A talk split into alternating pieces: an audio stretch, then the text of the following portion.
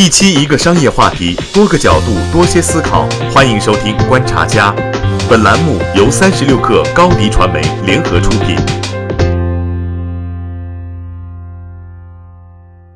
近日，刘若英导演的处女作《后来的我们》在各大院线上映。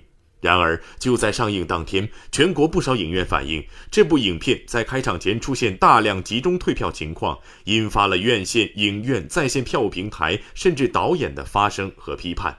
影片后来的我们到底是谁在大量刷退票房？目前还未有论断，但是并不难猜测，如果不是利益相关，谁会拿出数千万的真金白银来干这样的事情呢？而票房冲起的背后是资本市场的收益。本期观察家热议：中国电影遇到资本加持是机遇还是无奈？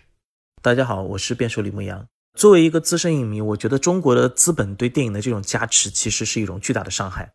首先啊，我们中国这些资本呢比较短视，追求的是比较稳定的、确定的收益回报。那么这种情况下，他就会寻求一些比较靠谱的选择。你是个明星，你自带流量，你是个 IP，那么这种情况下，他当然就会支持你。可是，如果今天你要想派出一些独立、新锐的一些属于你自己的艺术的探索，不好意思，资本听不懂。第二，中国的资本呢都比较认人，你背景雄厚，你可以刷脸，那什么都不是问题。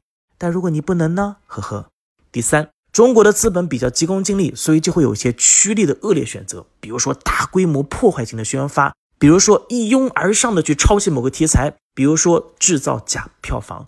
这些年啊，我们都是有目共睹，所以，我们说，其实中国电影市场确实需要资本运作，但那是在健康完善的一个资本结构体系之下的。但是，当下中国这些资本是什么样子，大家懂的。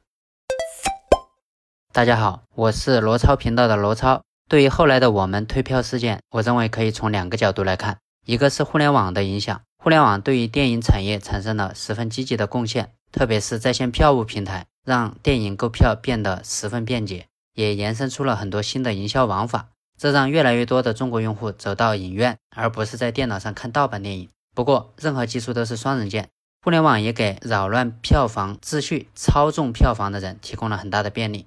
那么，未来只有规则更加完善，市场更加透明，才能有效的减少这样的行为。第二个是资本的影响，好电影需要大量的钱，但只有钱是不够的。只有懂电影、尊重电影产业规律、尊重电影人、尊重观众的资本，才能在电影市场有好的发挥，才能得到持续的好的回报。现在有很多热钱涌入电影行业，不利于电影产业的发展。只有专业的钱进来，才能真正发挥资本的作用。大家好，我是三十六氪深度报道组记者韩洪刚。